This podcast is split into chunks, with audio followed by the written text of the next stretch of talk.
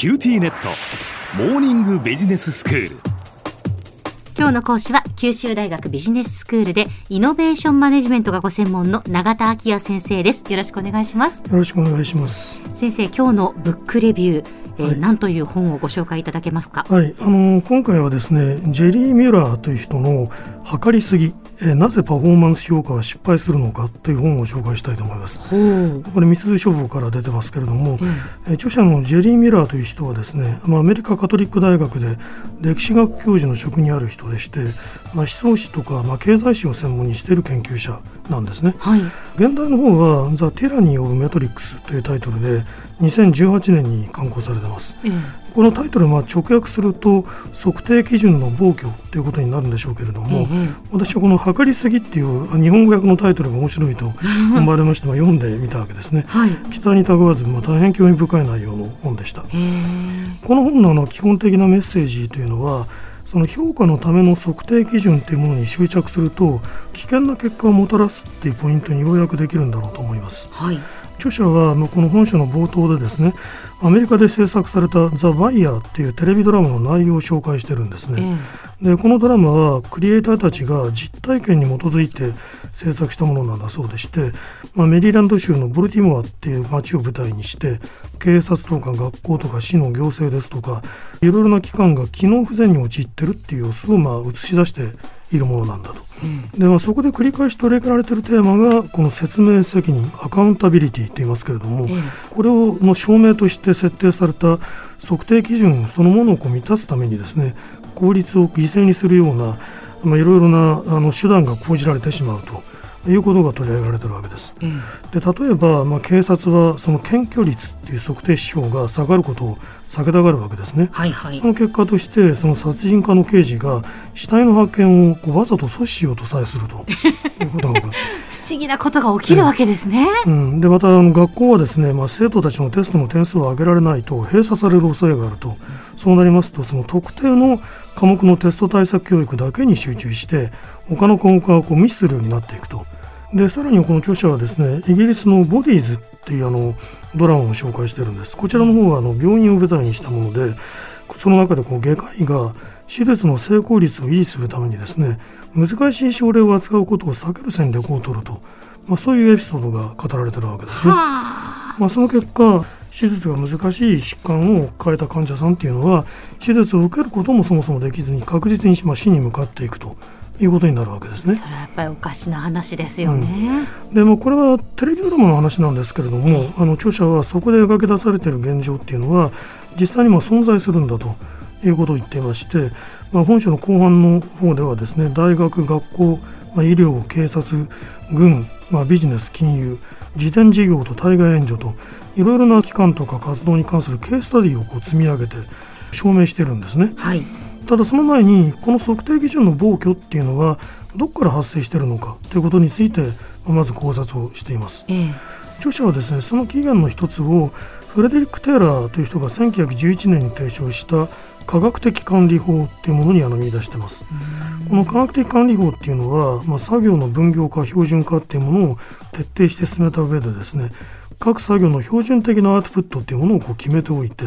でこの基準を上回る作業を行った行為にはより高い報酬を支払って、まあ、下回れば報酬を下げると成果主義的な思想を持ってるわけですね。ええで、まあ、著者はコンテーラー主義って言われる管理思想がやがてまあアメリカの軍事組織などにも染み込んでいったという経緯を、まあ、つぶさに描き出しているわけです。はいでさらにまあ測定できないものは管理できないっていう考え方を、まあ、公理のようにする経営コンサルタントがだんだんこう台頭してくることによってこの測定への執着っていうものが方向づけられたんだとこう述べてるんですね。うんまあ、ちょっとあの本書の内容から離れますけれども経営に関連することで申し上げますとこの経営学の組織論とか組織行動論っていうのは、まあ、それらのこう知識はですねこのむしろテーラー主義的な管理思想を否定する反証を積み上げることによって作り上げられてきたものなんですね。うんまあ、そう考えると著者が描き出している現状っていうのは経営学の進歩とは逆行する方向だったということになると思います。でそれからこの測定できないものは管理できないっていう考え方いろんなところで語られることあるんですけども、え誰が言い始めたのかってことよく分かっていません。はい。ピーター・ドラッカーだっていう説があるみたいなんですが、え私が知る限りドラッカーはこういうバカなことは言ってません。しあのむしろ早くから逆の立場に立った主張を展開しているとこの点には注意をしておきたいと思いあます。はいわかりました。はい。著者はですねこの歴史学者である自分が測定基準の暴挙なんかについてなぜ、まあ、書くことになったのかと、まあ、私立大学の学科長を務めた経験を通じて関心を持ったんだと。でこの契機になった変化というのは、まあ、アメリカの教育省に設置されたある委員会がですね2006年に発表した報告書の中で大学の認証評価についてより強い説明責任より多くのデータ収集が必要であるということを主張して各地の認証機関に対して実績成果を評価の軸に据えるということを命じた、まあ、このことにあの発生しているみたいなんですね。はい。でこの指示が大学の管理部門に降りてきて、まあ、著者自身もこの実績を測定するために非常に多くのこの統計的な情報を提供するその作業のために時間の大分を取られるようになってしまって、うんまあ、研究教育とか職員の指導ですとか重要なこの仕事に使う時間を取られてしまったと。まあ、この著者自身のまあ経験というのはですね大学に関するケーススタディの中でもこう多角的に検証されてます。はい。だからこのように、まあ、あの本書はですねこう前編を通じて測定できるものが必ずしも測定に値するものとは限らないっていうことを言ってます。それから測定のコストがメリットよりも大きくなったり本当に注力すべきことから労力を奪ったりですねあるいはまあ歪んだ知識を提供するかもしれない、まあ、そういうことについて警鐘を鳴らしているわけですね。うん。ここで取り上げられている問題は私は日本にとっても対岸の火事ではないだろうと思いますね。まあ、今まさにこう直面している問題だと言えると思うんですけれども、はい。少なくとも私自身こう大学に関するケーススタディの中でこの著者が述べていることは大変まあ身につまされるところがありました。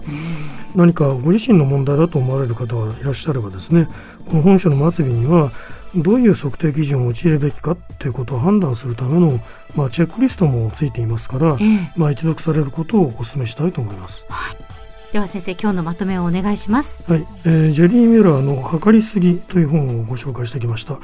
えー評価のための測定基準に執着するということが危険な結果をもたらすっていうこの指摘を行っているものですけれどもこれは今日の日本でも重く受け止められるべき警告だと思います今日の講師は九州大学ビジネススクールでイノベーションマネジメントがご専門の永田昭也先生でした。どうもありがとうございました。ありがとうございました